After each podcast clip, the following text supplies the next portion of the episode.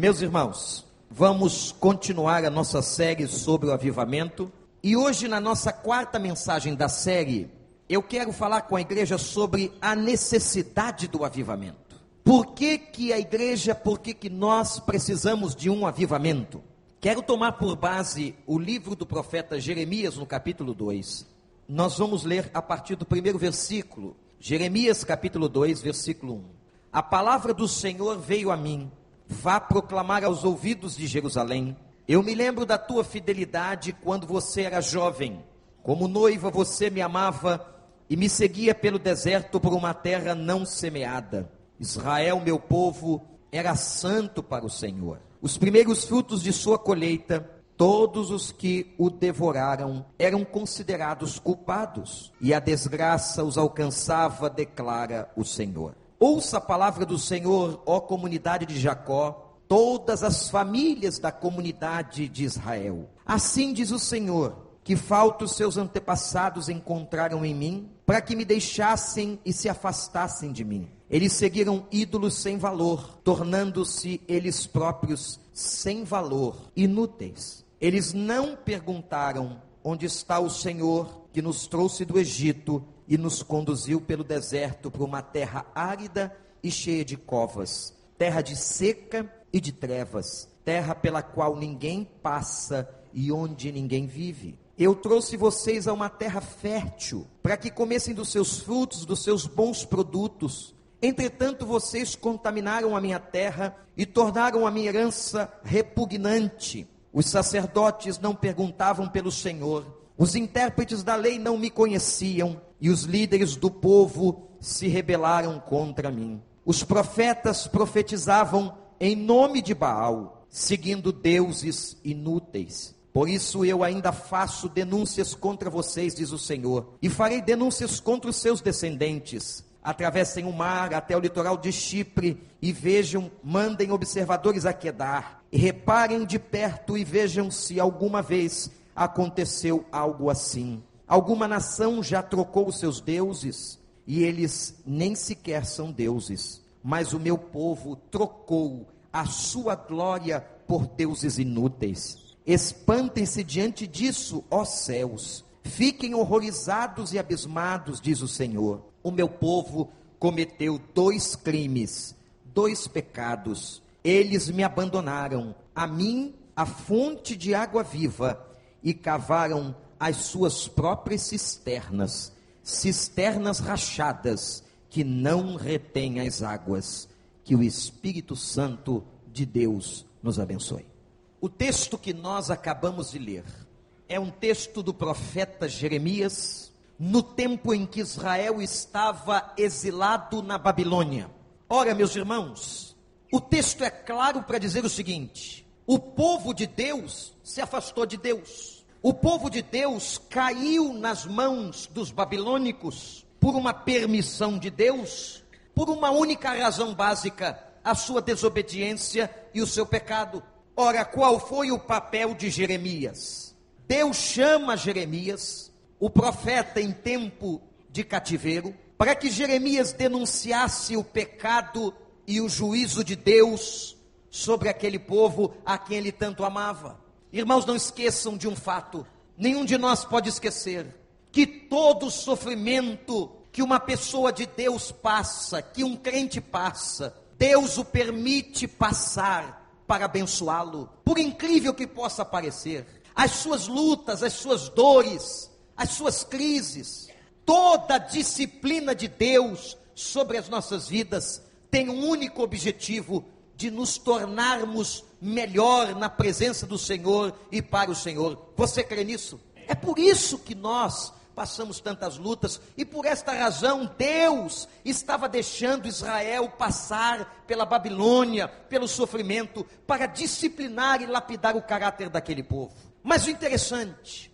que todo o avivamento, irmãos, na história da igreja, Todo o avivamento na história do povo de Deus veio num tempo de crise, num tempo de muita dificuldade. O avivamento, ele não vem quando as coisas estão todas no seu lugar e todo mundo vivendo muito bem. Não. Mas sempre na história dos avivamentos, e você pode ler debaixo da autoria de muitos autores que escreveram sobre este tema ao longo dos anos, que nós encontramos sempre, primeiro, uma igreja decadente. O que é uma igreja decadente? Uma igreja decadente é uma igreja vazia?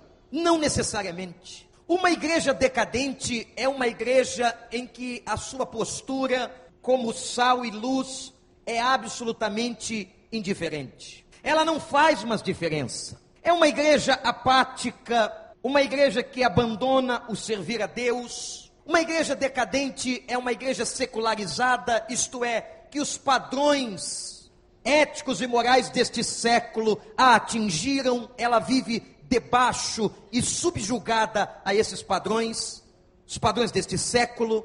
É uma igreja muitas vezes apóstata. O que é uma igreja apóstata? É uma igreja que se distancia de Deus, como uma igreja, por exemplo, do século XVIII, que passou e teve que passar por um grande avivamento. Mas não é só na igreja que nós encontramos esta característica. Nós encontramos também um quadro social degradante, de caos. Eu citei o século XVIII. Irmãos, o século XVIII foi um dos séculos da grande degradação moral de Londres. Por que Londres? Porque Londres foi o berço e muito responsável pelo grande movimento da reforma protestante e da expansão missionária da igreja. Você agora vê uma cidade, um povo criado nas bases da Bíblia, voltado para o pecado. Você vê um povo que temia Deus, que confessa a Deus na sua moeda, que confessa a Deus nos seus princípios, e este povo vai se degradando e se distanciando, como aconteceu na Inglaterra do século XVIII.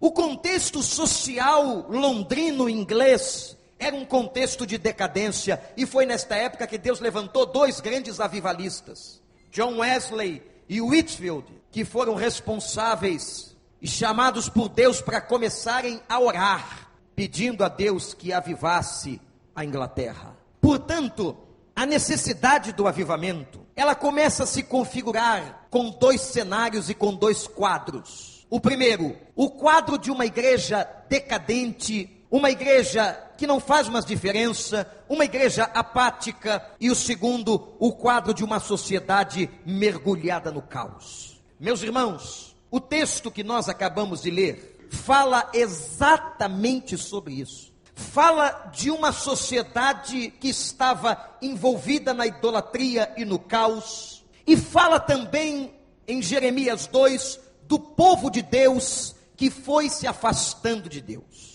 ao ponto do texto declarar que Deus estava com saudade da fidelidade de Israel. Imagina isso. Você sabe o que é saudade? Você já sentiu saudade de alguém?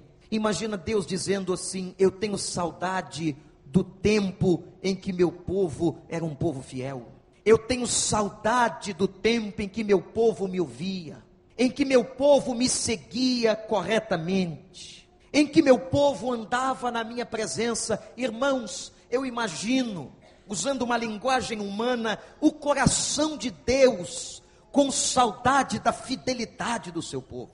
E o texto que lemos declara que eles cometeram dois erros dois erros. O primeiro, eles abandonaram o Senhor. E aqui neste ponto, Deus vai tocar num tema, irmãos, muito delicado. Um tema até difícil para nós entendermos. Deus vai dizer e vai tocar na questão do amor que o povo tinha para com ele. Ele vai dizer que o primeiro erro que eles cometeram foi que eles deixaram e vejam como isto é duro de entender. Eles deixaram de amar a Deus como eles amavam. Se afastaram de Deus. O profeta diz que o Senhor havia declarado que eles abandonaram o manancial de água viva. Eles deixaram de beber na fonte. Eles deixaram de me amar, e há uma palavra aqui no hebraico que é ezed, que significa um amor incondicional, isto é, eles deixaram de me amar incondicionalmente. Irmãos, quando eu estava estudando esse texto e comparando com os nossos dias, quanta semelhança. Quantas pessoas amam a Deus porque Deus faz coisas? Ou dizem que amam a Deus porque Deus lhes retribui, porque Deus lhes abençoa? não é um amor incondicional. E o versículo 2 Deus começa a fazer uma comparação interessante do relacionamento dele com o seu povo, com o relacionamento de um noivo com uma noiva. Você aqui já foi noivo, já foi noiva, é namorado de alguém. E Deus diz assim: houve um tempo em que meu povo me amava. Tínhamos como um relacionamento de um noivo para com uma noiva. Quando você era jovem, você me amava e me seguia até pelo deserto. Não é assim, gente? Quando a gente está no auge de uma paixão, a gente segue o outro até pelo deserto, pelos caminhos mais difíceis. Ó, quem já não foi apaixonado aqui, já não cometeu loucuras? Loucuras de ir atrás da sua paixão, da sua amada, do seu amado. Essa ideia que Deus está usando. Quando vocês eram jovens, vocês cometiam loucuras por mim andavam nos desertos, nos lugares difíceis. Era um amor apaixonado, um amor entregue, como de dois jovens que me seguiam um ao outro, querendo estar do lado um do outro, e Deus diz assim: Mas o tempo passou, e a gente entende bem o que é isso. E o tempo passou e o amor se esfriou. Eu não sei se você já imaginou que o nosso amor a Deus pode se esfriar como o amor de um homem para com uma mulher, assim como o amor de uma relação conjugal. Há pessoas, meus irmãos, que vão deixando de amar ao longo da vida. E que quantos e quantos eu já ouvi, pastor, eu só não me separo porque eu não tenho coragem.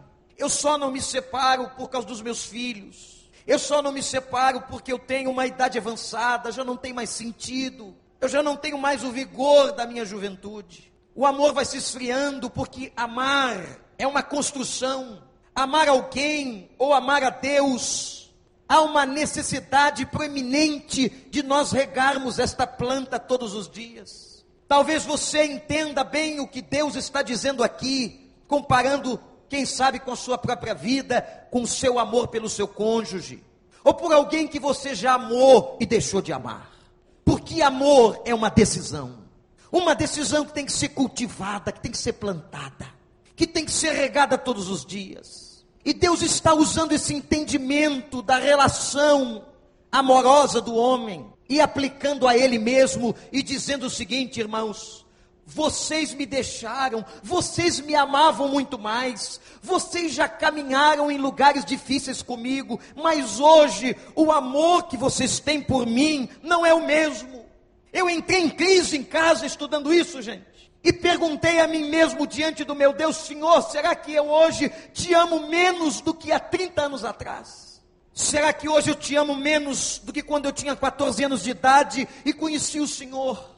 Será que a minha paixão por ti se arrefeceu? Esta pergunta eu gostaria que você fizesse agora em nome de Jesus. Se você puder, me diga o seu amor, Será que nós realmente amamos a Deus como nós amávamos? Eu sei que a primeira reação que teremos psicologicamente é da negação. É de dizermos o seguinte: não, pastor, eu estou mais experiente. É claro que eu amo muito mais a Deus do que eu amava a Deus 20 anos atrás. Será? Sabe por que eu faço esta pergunta com esse tom interrogativo? Porque às vezes o nosso comportamento não condiz com a nossa fala. Nós dizemos que amamos a Deus, mas não agimos como dizemos. Nós não obedecemos, nós negociamos com o pecado, nós servimos muito menos a sua obra, nós somos muito mais infiéis. Será que realmente nós amamos a Deus como declaramos nos nossos cânticos, nas nossas orações com os nossos lábios? E Deus está dizendo a eles,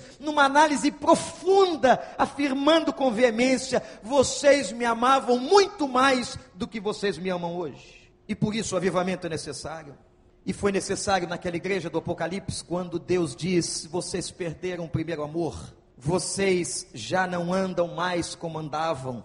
Minha gente, aqui está, e guarde isso no seu coração, anote na sua mente Aqui está a base de toda crise espiritual pela qual uma pessoa pode passar. Quando nós vemos famílias em crise, crentes em crise, pessoas desanimadas, desmotivadas na fé, pessoas que não querem mais servir, pessoas que não se dobram à oração, lares aonde os casais não oram mais, a palavra de Deus não é lida, muito menos obedecida.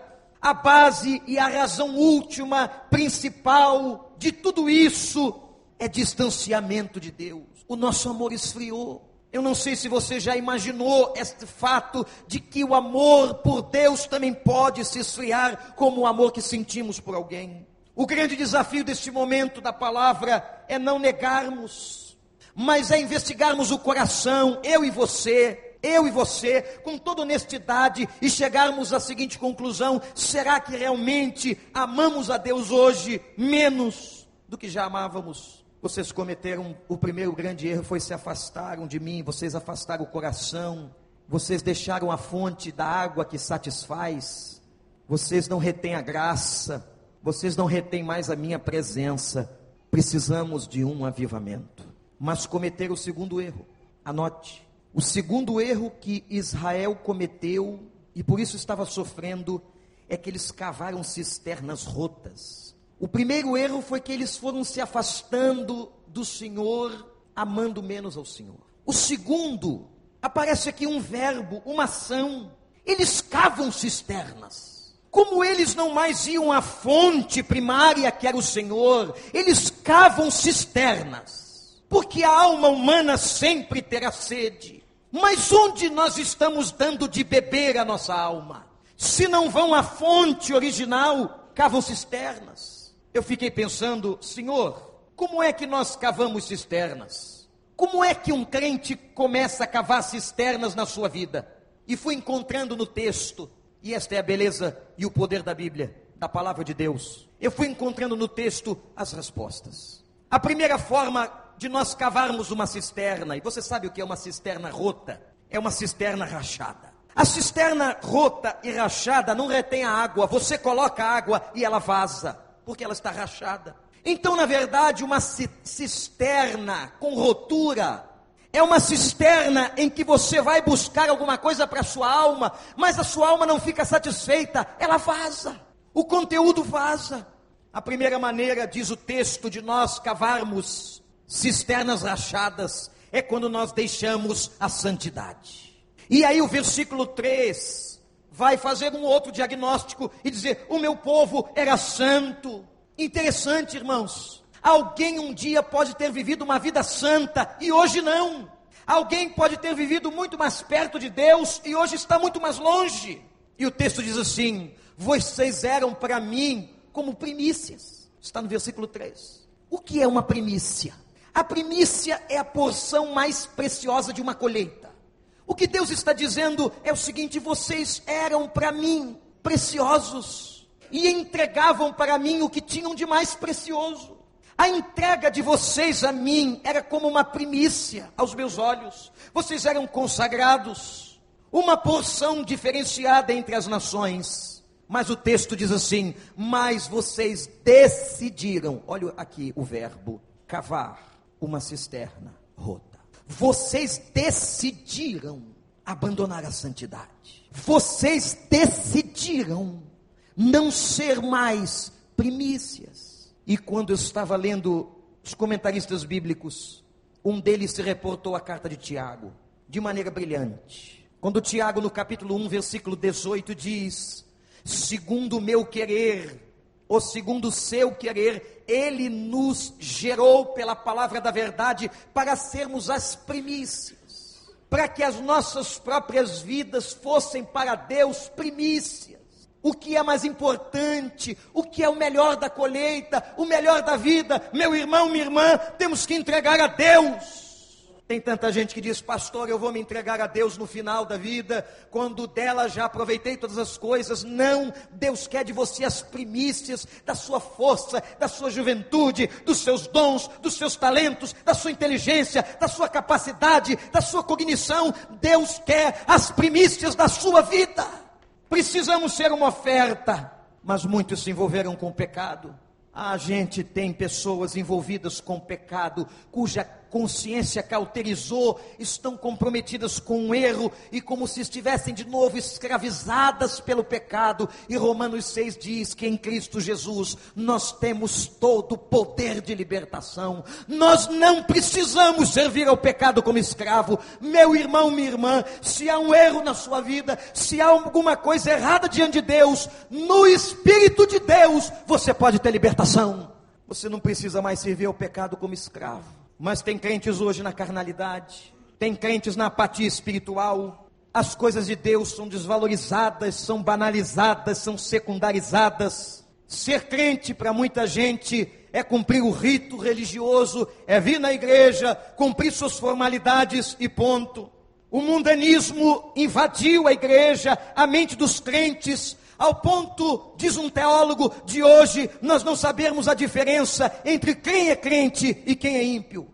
Tal é o mundanismo e a carnalidade que tomou conta. Há uma crise de integridade.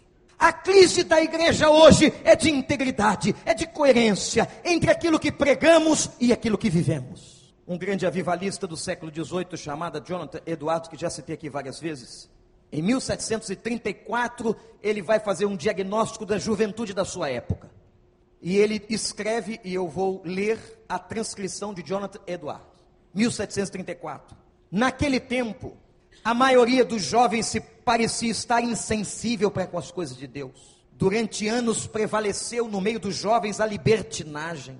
Muitos habituados à vida noturna, frequentando as tabernas e uma vida completa e absolutamente imoral. Uns corrompiam-se com os outros, desvalorizando todo o ensino de suas famílias e todo o conselho de Deus. Quando eu li esse texto de 1734, parecia que eu estava lendo 2012. Entendeu? Porque a gente precisa de um avivamento. Oremos muito pela nossa juventude, porque o diabo sabe a quem atacar. Aqueles que amanhã estarão na liderança da igreja. John Stott, que por muitos anos ministrou na Catedral de Westminster, ele vai dizer que parece que nós estamos numa geração não imoral, mas amoral, em que a moral não existe mais o pecado é relativizado. Precisamos de um avivamento. Eu li de alguém dizendo que nós somos o quinto evangelho. Nunca tinha prestado atenção nessa expressão. Somos o quinto evangelho. Somos o evangelho das ruas, das empresas, das escolas, das universidades, dos prédios, dos condomínios, dos hospitais, das prisões. Somos o quinto evangelho. O quinto evangelho são os quatro evangelhos em vida, sintetizados em vida. A credibilidade da mensagem do Evangelho está na proporção direta da nossa obediência à mensagem.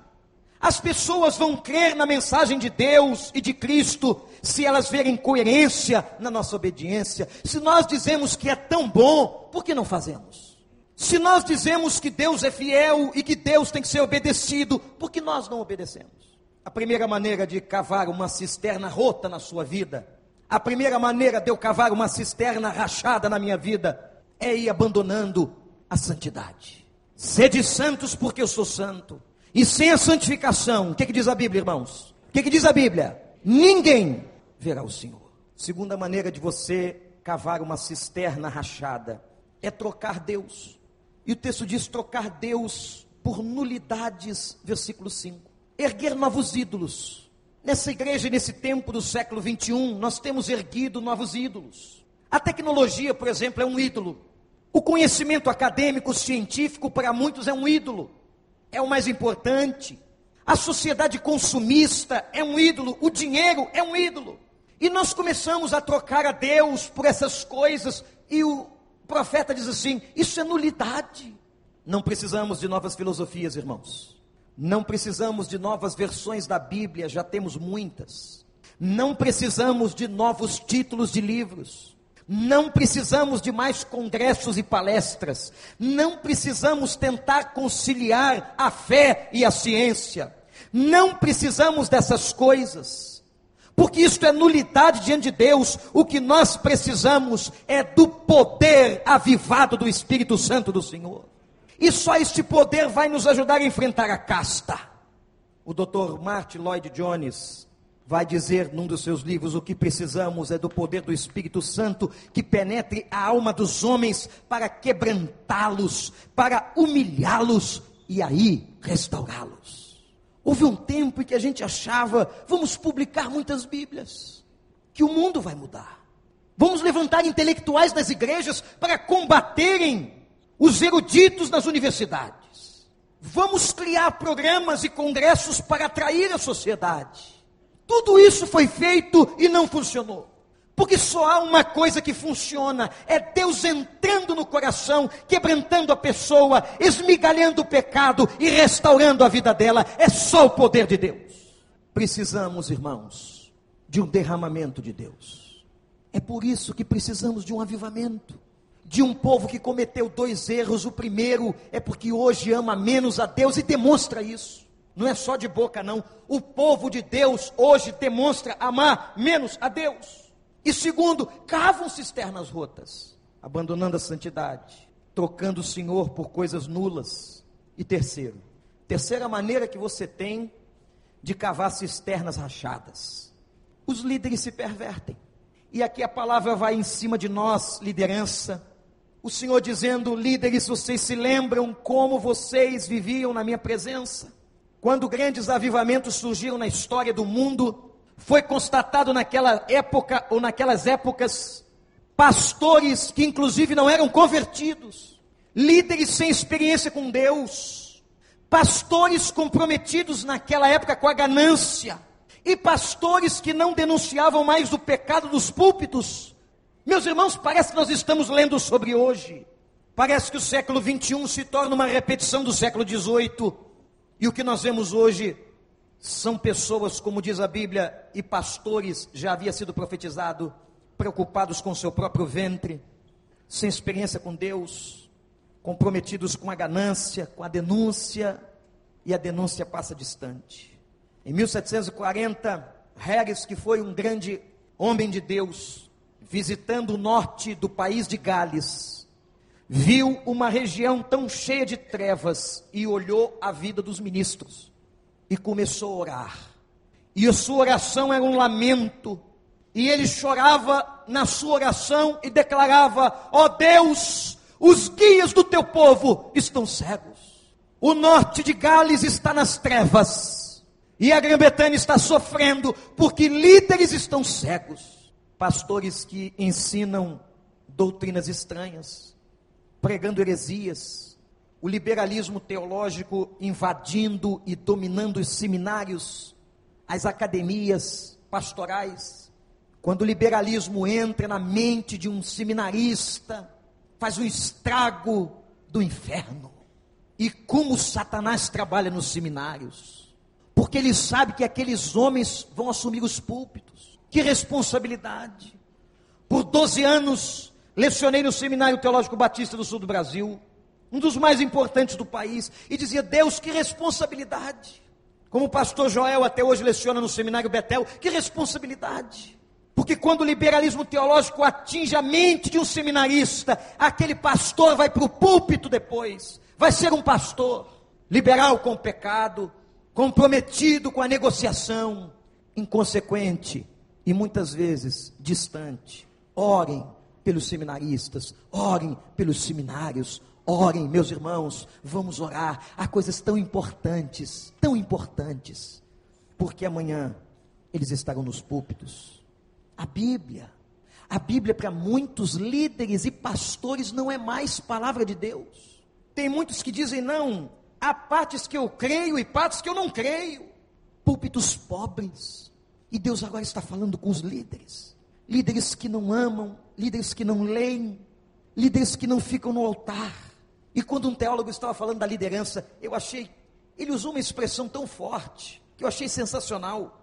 Ele disse assim: a igreja hoje é tão sedenta de uma palavra genuína, as igrejas estão tão sedentas de uma palavra que vem realmente de Deus, que é como se uma criança tentasse mamar no seio de uma mãe morta. É como se nós fôssemos ao seio de uma mulher morta para mamar. É assim que muitos se sentem quando chegam em muitos lugares para ouvir a palavra e ouvem filosofia, psicologia, direito, política e não ouvem a palavra. Porque é a palavra que tem poder, é a palavra que transforma, é a palavra que modifica. Satanás não quer que nós preguemos a palavra. A ordem de Paulo a Timóteo: pregue a palavra. Precisamos de um avivamento. Precisamos de fogo do céu nos púlpitos. A última maneira e quarta de você cavar uma cisterna rota é parar de pregar. É tão simples. É abandonar aquela ordem que Jesus deu a cada discípulo. Vocês têm que ir por todos os lugares, a começar em casa, depois é o vizinho, a escola, onde Deus se colocou no seu trabalho, na sua universidade, na sua vizinhança, pregue a palavra, viva este evangelho, leve esse testemunho. Nós paramos de pregar. E versículo 11 de Jeremias 2 diz assim: Eles deixaram e trocaram a minha glória, se corromperam, e ao invés de levarem o Deus verdadeiro aos povos, Israel se corrompe com os ídolos. Israel deixou a glória e a presença do Senhor.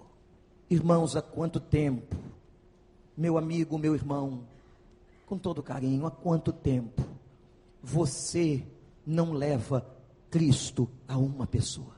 Há quanto tempo você não leva uma pessoa a Cristo?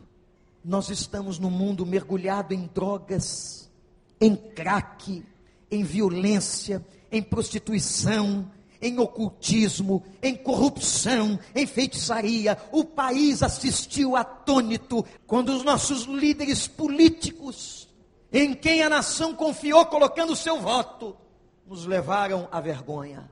É nesse mundo que nós vivemos. É nesta sociedade que nós estamos inseridos. Cristo não é proclamado e a igreja é calada. A igreja às vezes se regozijando nos templos, apenas com os cânticos, preocupada consigo, preocupada com seus problemas, com as suas crises, e a gente abandonou a pregação e o testemunho da palavra.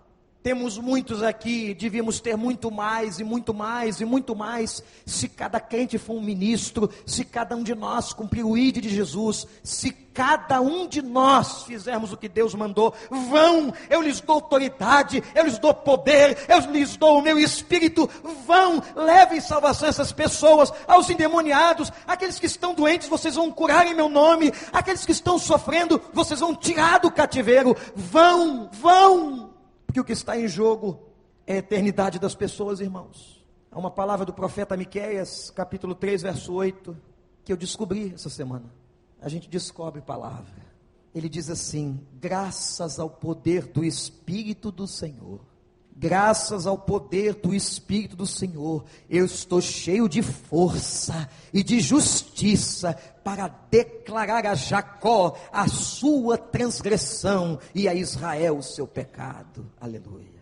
Graças ao poder do Espírito do Senhor, eu estou cheio de força e de justiça. Não é por mim mesmo, não é por minha capacidade, não é por minha eloquência, mas é do Espírito do Senhor que a igreja tem que estar cheia para declarar, denunciar o pecado e levar esperança mas nós deixamos o Senhor, nós paramos de pregar, nós cavamos cisternas rachadas que não retêm as águas. E é por isso que a vida de muitos é inconstante. Ele está com sede todo dia, e ele vem e não sacia, e ele volta na igreja e não sacia. Sabe por que não sacia?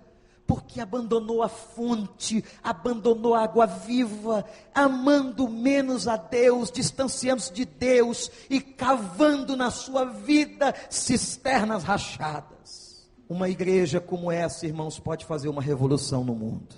Eu me lembro quando querido pastor Hernandes Dias Lopes, um grande pregador presbiteriano, homem de Deus, no congresso de pastores este ano na CEPAL, e ele contou a experiência de Ceausescu, ditador romeno. Quando Ceausescu começou a perceber que o comunismo estava caindo no mundo, ele começou a ver o seu poder na Romênia ameaçado, o ditador então junta as pessoas numa praça pública e começa a tentar convencer o povo que o seu governo era bom e que ele tinha feito muitas coisas. E uma mulher, no meio da multidão, tomada por Deus, tomada por Deus, grita: mentiroso! No meio da praça de Bucareste, mentiroso! E aquilo inflamou outras pessoas que estavam com nó na garganta, mas com medo de morrer pelas mãos de Ceausescu, mas começam a se encher da força do Espírito Santo e começam a gritar na praça: mentiroso, mentiroso! E daqui a pouco toda a praça em Bucareste gritava: é mentira, é mentira! Você não ama esse povo, você só enriqueceu e pensa em si mesmo. E uma igreja de 80 membros revolucionou a Romênia libertou a Romênia e Ceausescu foi enforcado em praça pública com a sua mulher. Esse discurso aconteceu no outro dia, 25 de dezembro de 1989. Alguns anos depois eu cheguei à Romênia e vi o que Deus está fazendo ali, gente. Naquele país que era comunista, dominado por um ditador, eu vi centenas e centenas de pessoas aceitando o Evangelho. Quase 5 milhões de ciganos, raça desprezada na Europa, difícil. Eu fui a comunidades ciganas e vi gente convertida, amando a Jesus com toda a sua família. Deus está fazendo uma grande obra na Romênia.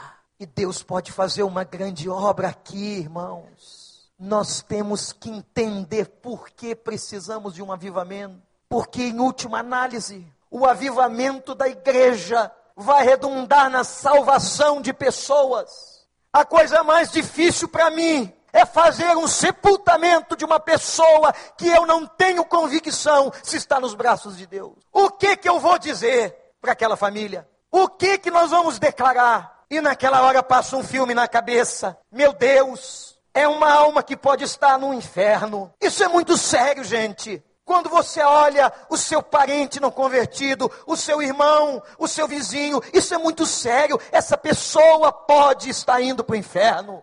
Ou nós não acreditamos nisso, ou vamos rasgar a Bíblia. Ou será que o Evangelho é apenas um clube para as pessoas se sentirem bem e colocarem seus filhos no lugar de bem-estar? Ou nós cremos nessa escritura ou não, e essa escritura diz que um dia pessoas serão lançadas no inferno, porque não creram. Todo o avivamento de Deus, toda a obra de Deus, todo despertar da igreja, todo derramar do Espírito, tem como objetivo supremo salvar vidas.